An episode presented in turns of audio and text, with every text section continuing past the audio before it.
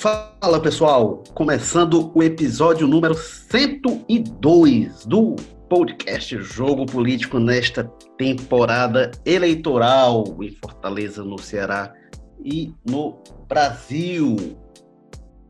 Oferecimento App Vida, saúde para valer. Oferecimento Grupo Marquise, presença que marca há 45 anos.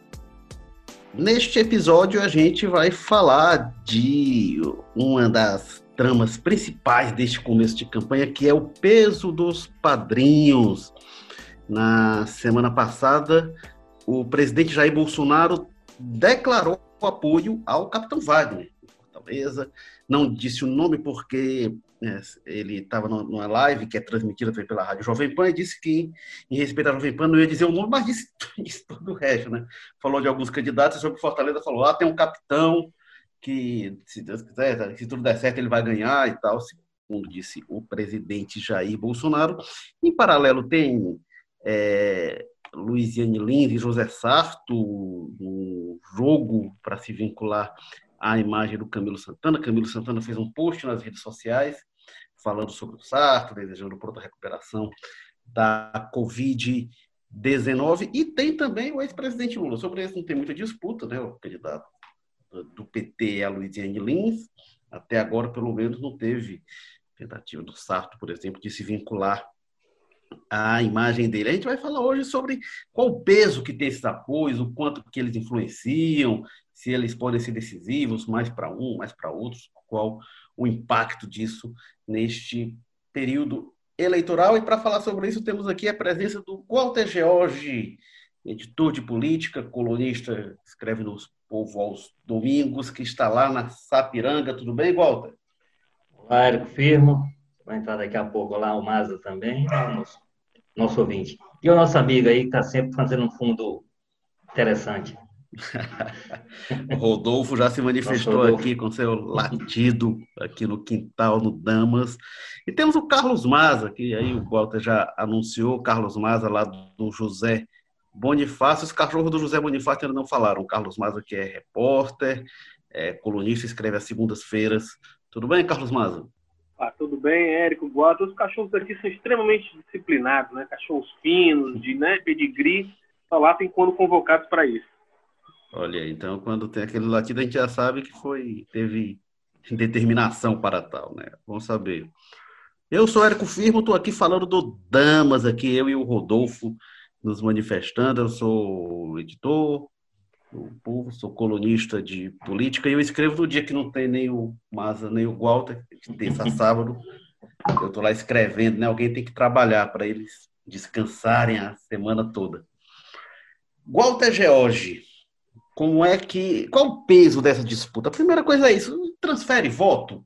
É, vai lá, aparece ó, aquela, os santinhos tradicionais, os cartazes, aí bota lá o, o, candidato com um monte de gente atrás, um monte de cabecinha né, atrás deles. É, na hora eleitoral vai lá declarar apoio. Isso, qual o peso que isso tem? Qual a influência eleitoral de, é, desses apoios? É, é assim, sempre agrega alguma coisa. Né? Há muita dúvida, uma discussão sobre a qual não vi ainda uma, vamos dizer assim, uma ideia conclusiva de que uma eleição municipal, o fator local é o que prevalece, é o que determina a posição do, do eleitor em geral. E a gente já teve, a gente sempre discute, às vezes, aqui em Fortaleza, por exemplo, a gente lembra como Fortaleza resistiu, por exemplo, ao poderio da era Tasso. O Tasso mandava no Ceará todinho, na disputa em Fortaleza ele não conseguia entrar. E os candidatos dele, o, o, o, o Tasso no auge da força, os candidatos dele às vezes eram humilhados em Fortaleza, né? Em situações em que eles saíam destruídos. Então, assim, há um peso, e aí, em função, na época, de haver uma liderança local, que era o Juraci Magalhães, muito forte, que também, quando foi medir no plano estadual, viu que no, saindo de Fortaleza, não. Então, assim, há um componente local, no caso da eleição municipal, que tem muita determinação. Agora, você pegar uma figura popular e trazer para sua campanha e dizer que ele está com você, é evidentemente para alguns eleitores, certamente funcionará como um dos, um dos instrumentos da decisão que vai tomar. O eleitor indeciso, se ele vê aquele, aquele líder de, que ele, de quem ele gosta nacionalmente, vinculado e apoiando e defendendo uma tal candidatura, vamos dizer que passa a ser simpático a ela. Da mesma forma, ao eleitor que, quando vê alguém da máquina federal vinculado a uma candidatura, entende que aquilo é bom para a cidade, entende que aquilo vai determinar mais recursos, melhor, melhores condições para aquele gestor e tal, e em função disso toma a decisão. Na máquina estadual, a mesma coisa, você tem um governador né, popular, com, com, com a gestão equilibrada e tudo, você tem essa possibilidade de agregar o seu candidato, de vincular seu candidato a aquele governador. Então, assim, eu acho que não é um componente que decide. Na eleição municipal, de fato, o eleitor pensa mais com o que ele vê, com o que os olhos dele enxergam. Né? É como a gente diz, ninguém mora no estado nem no país, ele mora na cidade. Eu acho que isso, na compreensão do eleitor, tem muito peso, tem muita influência. Então, o eleitor que vê o prefeito que tapa o buraco da rua dele, que possibilita um sistema de transporte melhor, que, enfim, que toma decisões que dizem mais respeito ao dia a dia daquela pessoa, é, evidentemente, ela tem mais, tem mais força nessa decisão que a pessoa vai tomar. Agora, eu entendo que dentro de uma cesta de, de, né, de, de aspectos que o eleitor acaba, principalmente quando a gente, quando a gente olha para o eleitor que não tem o, o voto decidido, eu acho que esse tipo de situação, esse tipo de apoio, esse tipo de peso, sim, é importante para determinadas situações. E aí, em determinadas circunstâncias, a gente pode estar falando da, da maioria ou de um ou de, um, de uma parcela do eleitorado muito expressiva, né? que votaria nessa. Então, eu acho que vai depender da situação. Agora, evidentemente, o peso é, na perspectiva da disputa local é menor. Agora, é uma influência, digamos assim, complementar, que em muitas situações pode decidir uma eleição. Não é, não é uma outra, não. São muitas decisões e que você tem uma situação que aquele, aquele rumo. Principalmente quando você tem, a gente lembra das campanhas, uma das campanhas da Louisiana, por exemplo, era três vezes mais forte, né? uma coisa desse tipo. Que aí era governo estadual, governo federal e governo municipal, aquela parceria como era importante. E aí trazia Lula, trazia Cid, trazia todo mundo que podia trazer para mostrar que que a cidade ganharia com aquilo, portanto, aquela candidatura era mais. Então, acho que é esse componente. Agora, a gente vai desdobrar um pouco essa discussão, porque tem alguns componentes políticos. Por exemplo, o caso do Camilo é um caso diferente para a gente discutir um pouco a parte é, ao longo do programa de hoje. É, e tem uma coisa, né, Walter? É, você falou do caso do Juraci. O Juraci depois foi esse padrinho para o Cambraia, Cambraia, né? O Cambraia largou lá de trás e foi eleito no primeiro turno, folgado. Então aí o peso do Juraci já, já teve esse efeito. A Luiziane teve a questão é, é, é de ser eleita contra o governo federal, contra o Lula, né? Aí quando foi em 2018 é o contrário. Aí, 2008... e, a Luiziane, e a Luiziane também jogou é. esse peso local numa candidatura absolutamente parecida até com a do Cambraia, uma candidatura desconhecida de alguém que ele tirou lá do da sua equipe mais próxima e quase que elege. Deu trabalho para o Roberto Cláudio na primeira eleição derrotar o Elmano. Né? Carlos Maza, qual a sua avaliação? É, né, respondendo aquela pergunta macro que a gente fazia, né, quem teria mais poder de, de influenciar entre esses padrinhos, eu concordo muito com, com o Walter aí. O Roberto Cláudio, para mim, com certeza é o nome que tem mais capacidade de, de, transferir voto muito mais do que o Bolsonaro, o Lula, o próprio Camilo Santana. Primeiro porque é ele quem está fazendo a sucessão, né? Então já tem o interesse dele próprio de estar tá mais participando dessa discussão e desse processo. Segundo, porque ele é bem avaliado, né? Saiu uma pesquisa Paraná Pesquisas aí nessa semana que aponta 45% de aprovação no Roberto Cláudio e menos de 20% de aprovação no momento desse no Brasil, pós 2013, levando em consideração que vai ter aquela parcela grande do eleitorado que vai sempre dizer que é péssimo não importa o que acontecer, né? É, uma, é, é uma avaliação até decente para o final do segundo mandato, principalmente. Terceiro, quase principalmente, porque é ele, junto com o Cid e o Ciro, que podem estar mais presentes aqui em Fortaleza. São eles que, se a coisa apertar, vão cair em campo 24 horas por dia mesmo para valer, né? Não consigo imaginar o Bolsonaro com esse apoio que ele declara ali no capitão numa live, sem nem lembrar o nome dele direito, falando, é, o, ele tá um capitão lá em Fortaleza, bom, se ele vai ter o mesmo empenho que o Roberto Cláudio vai ter aqui. E principalmente, o Roberto Cláudio, para mim, tem esse poder maior por causa da máquina, né? Não dá para menosprezar. A prefeitura tem muito servidor, tem muito funcionário ali comissionado, tem muito vereador no entorno. Quase aí 80% da Câmara Municipal de Fortaleza está do lado do PDT, do Roberto Cláudio, né? Então tem muita gente que quer continuar no poder e tudo isso, obviamente, influi um pouco na hora de fazer campanha, na hora de militar por uma candidatura. Então eu acho que nesse ponto aí o Sarto tem uma vantagem, né? E ele vai precisar, porque ele é um candidato mais desconhecido, larga atrás, né? Isso não necessariamente garante uma, uma vitória para ele, já que ele vem do zero ali, basicamente. Então, mas assim, você vê o Lula, por exemplo, acho que é menor, ele já veio em 2012, né? Não foi tão decisivo. Em 2018, ali, o Haddad mesmo, o candidato do PT, foi o terceiro em Fortaleza. O Ciro bem na frente com 40%, o Bolsonaro com 34%, e o Haddad fez ali 19 pouquinho, né? até porque muitos dos votos do Haddad acabam pulando ali para o Ciro. É, e o próprio Bolsonaro mesmo, com essa votação do 34%, eu acho que era aquela onda, né? O sentimento que acabou levando o presidente a se eleger, muito mais do que uma coisa que vai poder se transferir para o local. E eu acho que é isso que o Walter falou.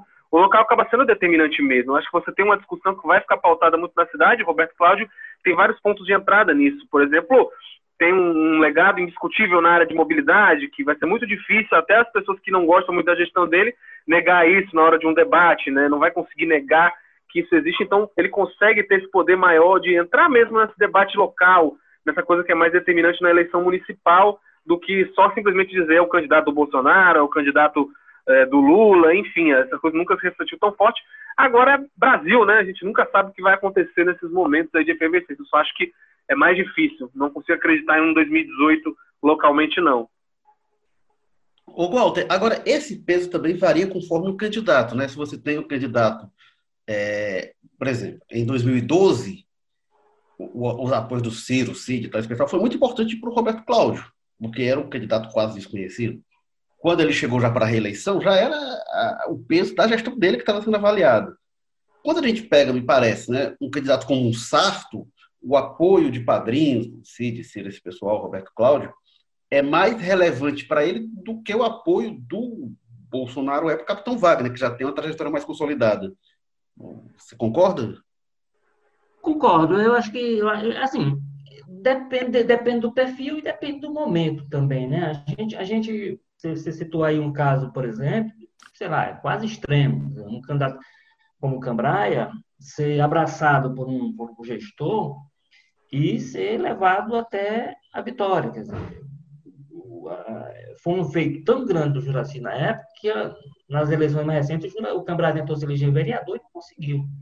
Te, né? Teve o jingle, tinha o jingle do, do, um dos jingles do Cambraia, Waltera, se você quer que o Juraci não saia, vote no Cambraia. Era é. desse tamanho. Mas hoje é o seguinte, é um, é um post mesmo, né? É, é, então, é, o, o, o, a gente sempre tem que considerar a, análise política é, observando isso. Assim, se cada momento é um momento. Eu entendo, por exemplo, que no caso do, do, do, né, do PDT, a escolha do, do, do deputado Sarto tem entendido, olha, é, é, é, é, o mais desconhecido, é o mais. É desconhecido, vírgula, né? É desconhecido porque nunca participou, de, de fato, dos cinco ali que a gente está, vamos dizer, na primeira fila, você vai até o, o Roseno, é, todos eles já foram candidatos a prefeito, já tiveram exposição bastante, já viveram. O Sarto ele é novo no sentido da primeira experiência nesse caso, mas é um vereador de 88, né? Vem de, vem de muito tempo. Né? Depois deputado, então ele tem presença, é presidente da Assembleia, então é uma pessoa que tem presença. Ao contrário, por exemplo, do Roberto Cláudio, que você lembra aí. O Roberto Cláudio, sim, era uma trajetória muito curta quando, quando virou candidato a prefeito, dizer, e, e, e uma ascendência rápida, a pessoa virou deputado, depois virou presidente da Assembleia, depois. Então, foi uma coisa muito rápida. O Sarto não. É, Sarto ele, tinha, ele tinha sido. Roberto Cláudio tinha sido candidato pela primeira vez em 2006. Né? Pois é. Seis anos de trajetória política. Então, assim, é, o, o Sarto é, é uma pessoa. Então, eu acho que, de, de alguma forma, moldar o perfil de alguém que precisava de alguém um pouco mais casca grossa, um pouco mais. Mesmo que pareça uma novidade nesse aspecto. Então, essa, essa definição realmente do candidato, perfil, né, é, define muita coisa quando a gente vai ver esse tipo de coisa, como é que influiu, como é que conseguiu transformar, quer dizer, e, você, e aí você vai ter de situação para situação. É, é, como eu já disse aqui, uma pessoa com a força que tinha o Tash ele nunca conseguiu pegar um candidato e dizer assim, olha, eu vou fazer essa pessoa. Evidentemente, cada um tem seu método, os, os, os, o Cídio e, e e a família Ferreira Gomes tem uma, tem uma estratégia que me parece mais bem elaborada nesse sentido, né? mais científica, digamos assim, politicamente, e funciona nesse sentido da transferência de voto, eles conseguem fazer com mais, fizeram com o próprio Camilo, né? O Camilo foi isso, Camilo foi a escolha deles e não do PT, que de repente viabilizaram como candidato ao governo do Estado. É. Então, tem, tem uma ciência aí que, de alguma forma, nessa questão de transferência de voto e uso do, da força, do, da influência do, dos líderes, digamos assim, que o Sarto quebra um pouco essa lógica, porque não é, como eu disse, ao contrário do caso do Camilo, ao contrário do caso do Roberto Cláudio, não é uma pessoa absolutamente, não é novidade absoluta que se decidiu colocar. É uma, é uma, é uma figura política experiente, que apenas vive a primeira experiência, digamos assim, no campo da disputa majoritária, né? A primeira disputa para a prefeitura, de fato, com um cargo nesse nível. Mas é uma pessoa de muito tempo na política. Então, assim, essa, essa dinâmica ela vai considerando cada momento. Então, um momento pediu um perfil diferente, mas é, mas é isso, assim. Eu acho que é, cada circunstância determina a escolha de quem é o candidato que pode ser, digamos assim, a melhor opção para receber essa influência da, dos líderes. A gente sabe, por exemplo, para finalizar, que, olhando de novo para o PDT, o prefeito Roberto Cláudio fez o possível para ter o, o candidato dele. Definiu essa pessoa e definiu no começo mesmo da gestão. Então, esse daqui vai ser meu. O doutor Samuel Dias, ao lado do gabinete esse daqui vai ser o. Ele começou a responder isso no primeiro dia do segundo mandato do, do, do Roberto Cláudio, ele começou a responder se era o candidato de preferência. E foi trabalhado quatro anos para ser e não se viabilizou. É a circunstância do momento, muitas vezes, que determina esse tipo de, de decisão. E, e, e só falando um pouco sobre essa história que você falou do momento, né?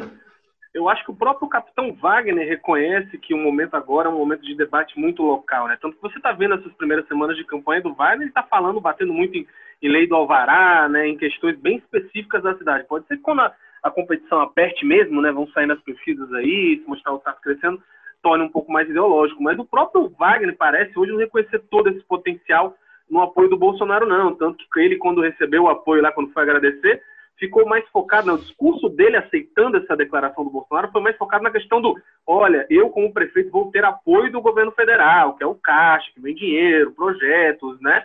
Ele focou muito nisso, ele nem citou o nome do Bolsonaro no primeiro vídeo que ele gravou, inclusive um vídeo foi divulgado horas depois, pouco tempo depois que o Bolsonaro falou. Não, ele, ele, ele, tem falado ah, o tempo todo do governo federal, mas ele tem falado sempre do governo federal, realmente. E, e, não, e ele não só fala do governo federal, ele fala assim, ele fala, ah, estou com apoio do governo federal, que libera não sei quantos milhões para verba tal. Você vê que é aquela coisa bem de eu vou usar esse apoio para fazer obra, para fazer coisa, né? Ele não entra na pauta ideológica, que é o que a gente sabe que no frigir dos ovos é o que o eleitor mesmo do Bolsonaro quer.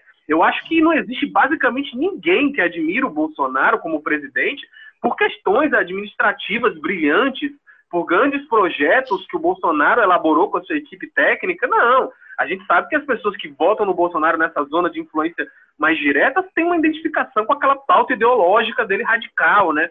Com aquela coisa da rejeição absoluta à esquerda, aquelas pautas mais identitárias de direita, de, questão, né? Ah, contra o aborto, questão de ideologia de gênero que eles inventam lá.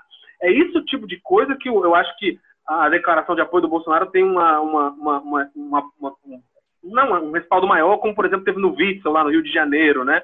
era muito essa questão ideológica, não é tanto essa questão administrativa, as decisões do governo, os projetos do governo. Então, por isso que eu acho que o próprio Wagner está tá entendendo, está tentando se equilibrar com a nação, como ele sempre fez, né? O Wagner, ele não quer irritar o eleitorado do Bolsonaro, porque parece que ele sabe que todos eles devem migrar para ele de qualquer jeito, né? É um policial militar, é um cara que representa a antítese ali ao Ciro Gomes, que é visto como um coronel de esquerda pelo bolsonarismo, mas ele também não quer abarcar nessa questão ideológica, porque ele sabe que isso pode afugentar. A gente está no Nordeste, está numa cidade onde o PT ainda, né, o governo Lula é bem avaliado, você tem o Camilo, governador muito bem votado, governador, o Camilo teve 60%, mais de 60% aqui em Fortaleza.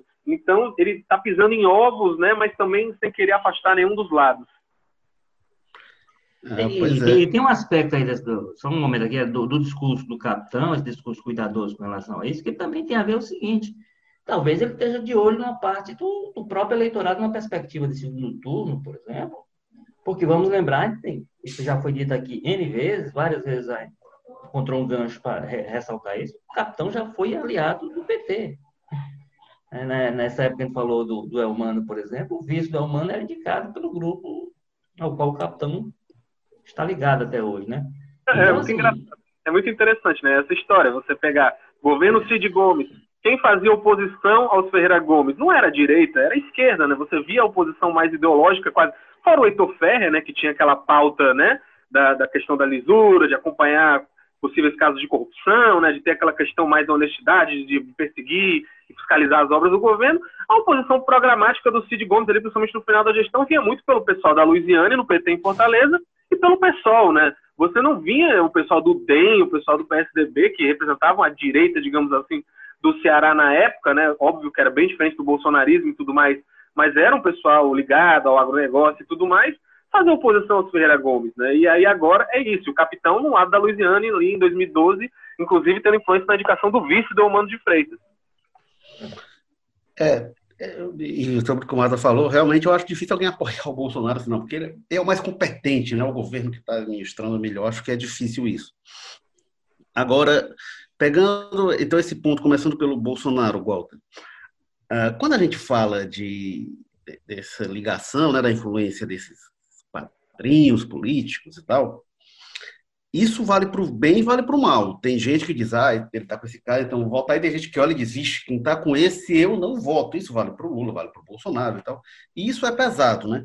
Antes do capitão Wagner falar do Bolsonaro, que, como vocês disseram, ele nem diz o nome, né? Fala do governo federal e tal, porque ele tem a noção que o Bolsonaro é um personagem polêmico, que tem muito apoiador e tem muita gente que é contra, é, ele, é, é, quando faz esse cálculo político, deve projetar isso. E antes de o Wagner falar dele, antes do Bolsonaro declarar apoio, os Ferreira Gomes, adversários, vinham falando candidato do bolsonarismo, candidato do bolsonarismo, e vinham enfatizando nessa tecla.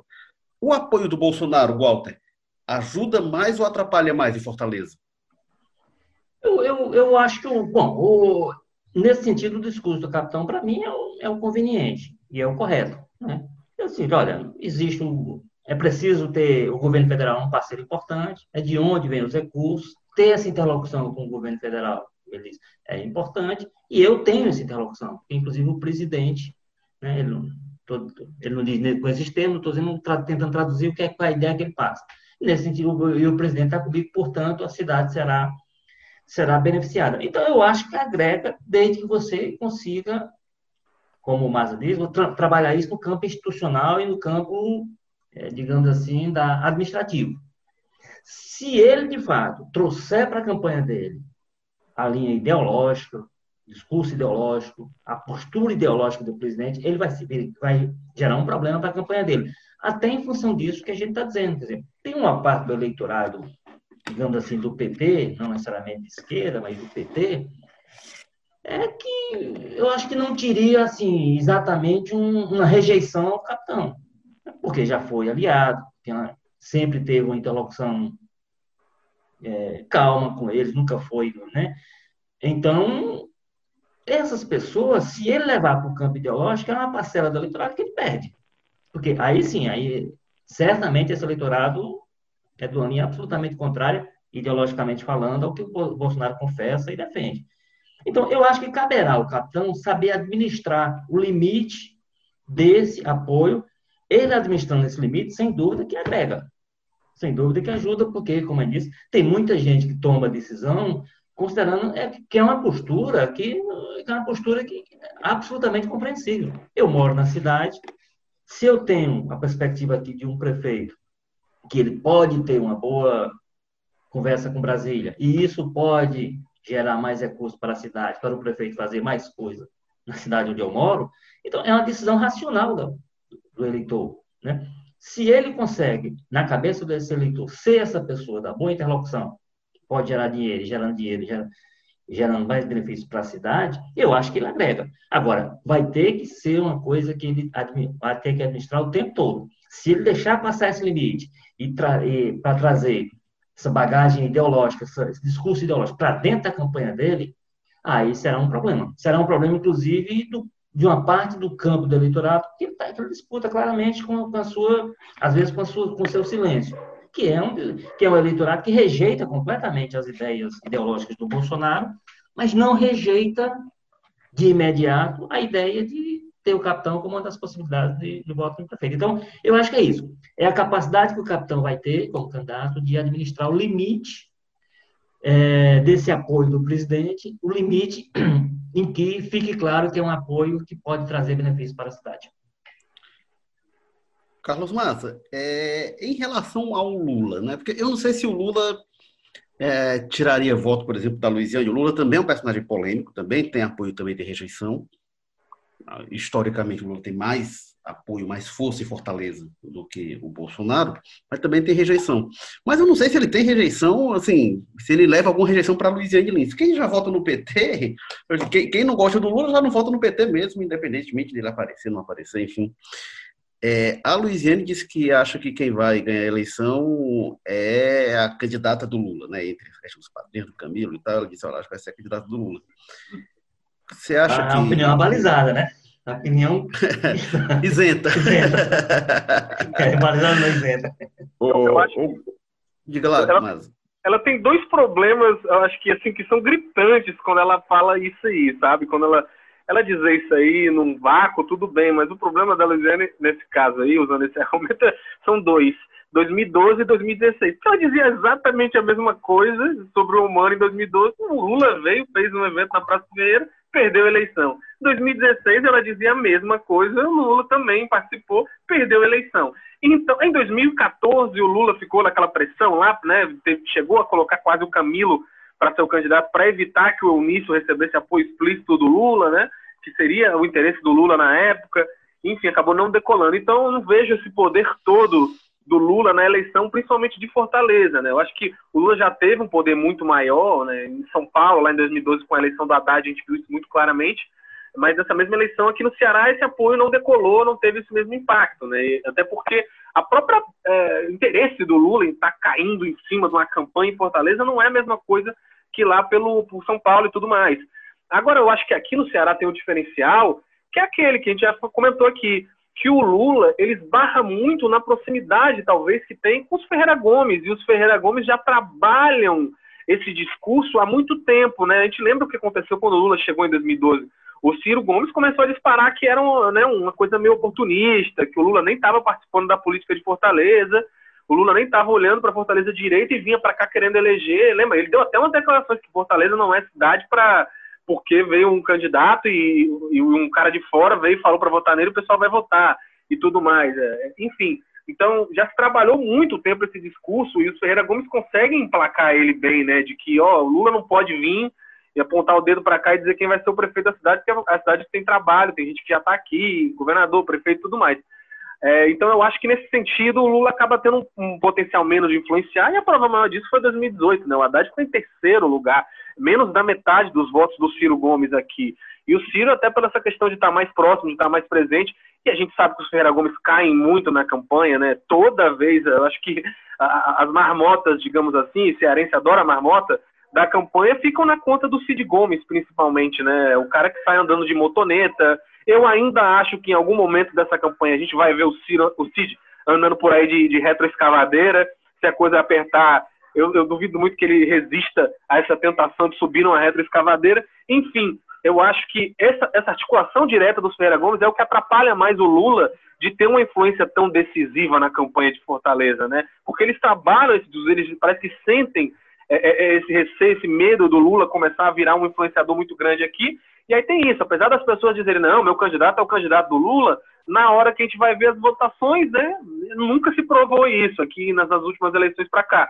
Agora a Luiziane tem isso, ela está falando isso, só que a memória política recente não, não, é muito favorável a ela, não mostra esse poder todo do Lula que ela acha que tem, não. O Walter George, e aí vamos a Camilo Santana, né? Camilo, aí é muito, muito popular, tem essa força toda. Agora, o Camilo faz sinalizações possíveis em direção ao Sarto, é, e aí, postagem e tal. O Sarto botou uma imagem dele com da Assembleia e bota lá o Camilo com um esfumaçado bem sutil, embaçando ele. É, mas ele não pode declarar apoio explicitamente ao. A Luiziane usa a imagem do Camilo, enfim, explora como petista, mas não tem uma declaração dele de voto, e acho que não vai ter também. Como é que fica a influência do Camilo, essa influência disputada e indireta, né, sem ter algo explícito dele na campanha? Pois é, essa influência do Camilo e assim a, e a opção clara dele pela candidatura Sarto, né, opção clara na nossa, na nossa leitura, é, ela vai ter que ser, é, o eleitor vai ter que ter uma, uma inteligência um pouco superior à média para poder ir captando esses sinais, como você disse. Ele não, como ele não vai poder chegar na televisão, chegar num, num espaço público e dizer meu candidato é o, é o Sarto, ele vai dizendo esse tipo de coisa, é um grande parceiro. Aproveitando, por exemplo, aproveitando talvez não seja o termo, mas assim, numa situação em que os dois estão de, de acometidos pela Covid-19, um mandar um abraço para ele, como presidente, como também. Então, esse tipo de coisa que a pessoa vai juntando quebra-cabeça e dizendo, não, realmente, se eu vou votar num candidato que o governador gostaria de indicar, esse candidato é o sapo. E aí o Camilo acaba sendo um dificultador para essa articulação. Digamos que o PT faça aí uma pesquisa, ou uma pesquisa ponte qualquer, que o Lula é o grande influenciador do voto em Fortaleza. Evidentemente, é um fator de constrangimento para ele, muito embora a gente diga que ele está liberado, ele não tem dificuldade para vir, vir aqui e dizer assim, meu, minha candidata é a Luiziane, mas claramente é um, é um constrangimento para o governador é, do PT, né? Que vai manter a distância possível e ter esse tipo de pressão sobre ele não, não, deixa de ser uma coisa que o partido vai ter que considerar de alguma forma. O partido vai ter que colocar no seu cálculo de essa questão de, de do Lula ter ou não interesse na eleição do Fortaleza, eu acho o seguinte, o PT não está podendo escolher muito onde é que ele vai. São Paulo está numa situação periclitante. É um centro que o Gilmar Tato está tá claramente o eleitorado do PT de São Paulo já migrou em direção ao Boulos com muita clareza lá.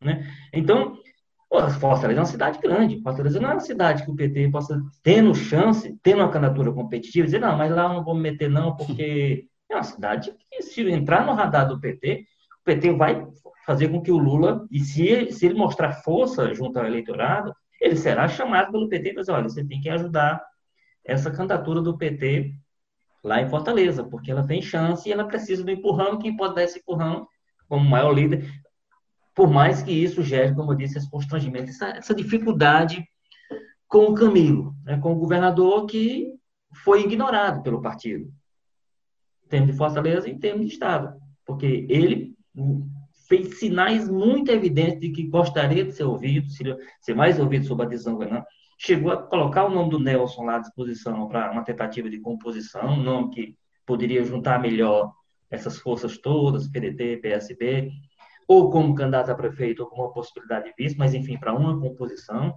né, e de novo, de novo foi ignorado pelo partido, né, por mais que a Luiziane diga que a conversa está boa, que ele é pressionado, possivelmente pelo Feira Gomes, a dar essas declarações que a gente está falando aqui, um abraço ao Sarto, essas coisas todas, por mais que ele seja mas ele, mas ela disse que a relação está boa, mas a gente nota claramente que é uma relação no mínimo esquisita, né? E que o governador, que aí, como principal liderança, e aí sim, você imaginar é, o que, é que representaria o governador, de repente, abraçando a candidatura do PT em Fortaleza, dizendo, olha, eu tenho, eu tenho um candidato aqui, como o Maza disse, ele teve 60% dos votos em Fortaleza. Ele foi bem, muito bem votado na cidade. Então, possivelmente, e aí entrando nessa linha. Da mesma forma que o capitão Wagner diz, olha, o governo federal tem você, você botar na cabeça do, do morador de Fortaleza, né, que eventualmente decide, olha, uma articulação entre o governo estadual e o governo federal, o governo municipal nesse momento é importante. E ter o governador com essa força abraçada essa candidatura, eu acho que seria uma força que seria interessante para o partido. Possivelmente não terá, por tudo que está indicado, você vai ter o governador distância. É, evidentemente, se houver um segundo turno e a Luiziana estiver lá, por exemplo, contra o capitão, a gente muda de figura. Para o primeiro turno, eu acho que vai ser uma coisa, vai ser uma situação difícil, em que o governador vai ficar dando esses sinais e a gente vai ficar interpretando, o eleitor também vai ter que interpretar, para no final entender que o governador, a opção que ele tem, não está no partido dele. A, a opção do partido dele é uma opção, inclusive, que contrariou a sua, a sua exposição.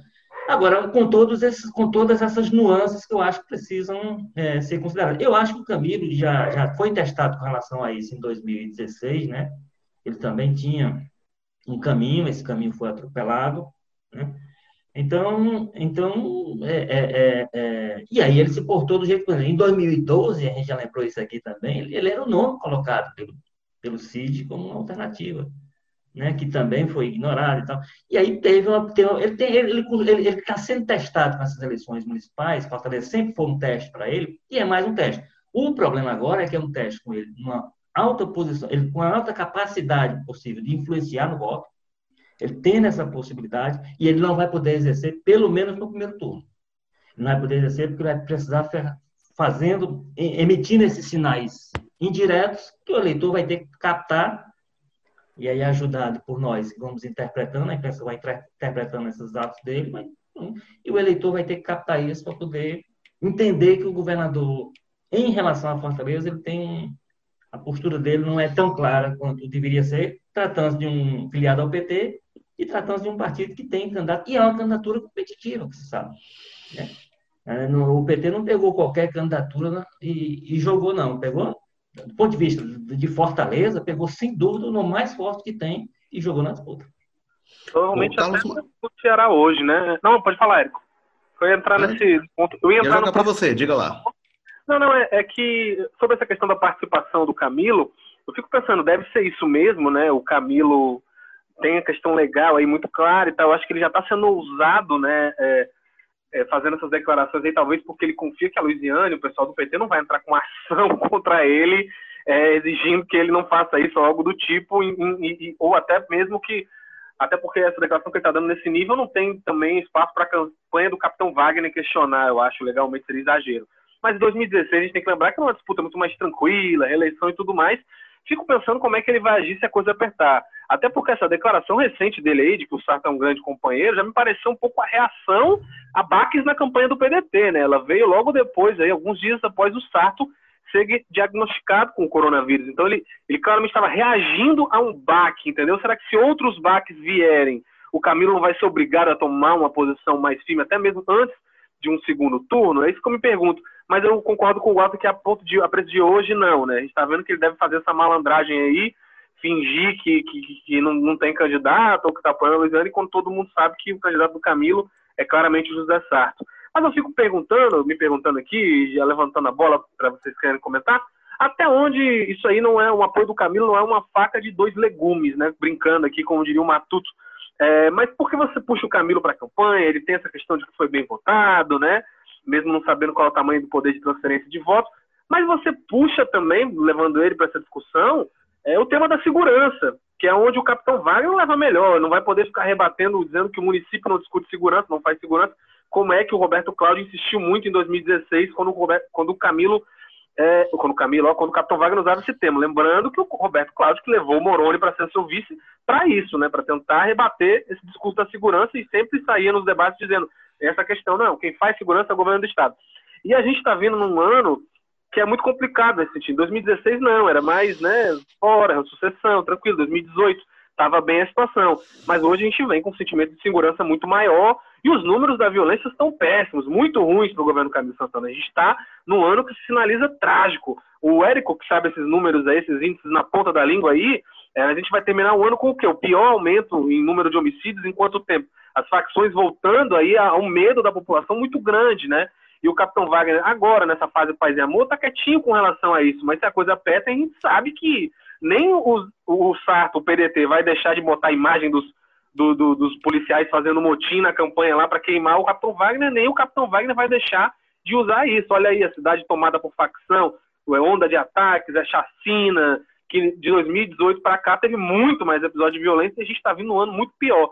Aí o Érico sabe esses números até. A gente está o que hoje, esse ano? Vai terminar o quê? É, o primeiro semestre estava. O primeiro semestre.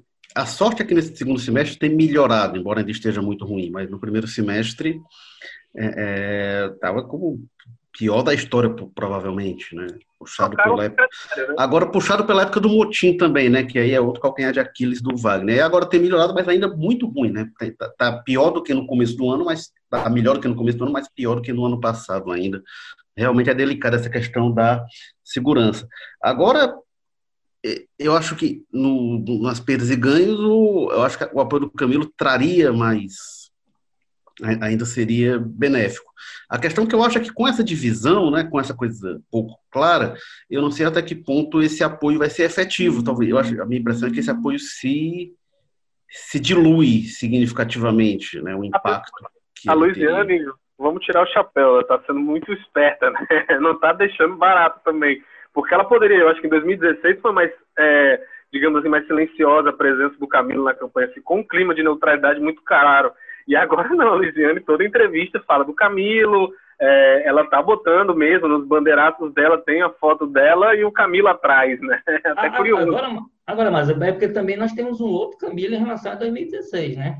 Camilo que tem peso, que o Camilo de hoje não é aquele mesmo de 2016. Ele, ele, vamos dizer isso, foi reeleito, reeleito muito bem, né? Das eleições mais, reeleições mais tranquilas no Brasil no primeiro turno, é, está bem avaliado, saiu-se razoavelmente bem desse quadro dramático e trágico de, de, pandemia, quer dizer, foi um governador atuante, as pessoas sentiram a presença dele, mesmo nesses episódios de, de segurança, de insegurança pública, motins e, e, e, e, a guerra com as facções lá e então, também foi bem avaliado no sentido de um governador que, que atuou, que esteve presente, que esteve na linha de frente do enfrentamento e tal, apesar de uma situação muito dramática. Então, assim, o, o Camilo que tem hoje, que as pessoas, que a, que a Louisiana disputa, em 2016 não era o mesmo. O Camilo de 2016 é uma pessoa que o City, o grupo do Ferreira Gomes escolheu para ser governador do Ceará.